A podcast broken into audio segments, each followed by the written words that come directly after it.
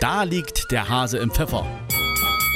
Jetzt wird's lecker, denn dieses Sprichwort kommt aus der Gastronomie. Schon im Mittelalter gab's das leckere Gericht Hase in Pfeffersoße. Der scharfe Geruch der Pfeffersoße überdeckt dabei den des Hasen komplett. Ähnlich wie bei einem Problem, dessen Ursache erst spät erkannt wird.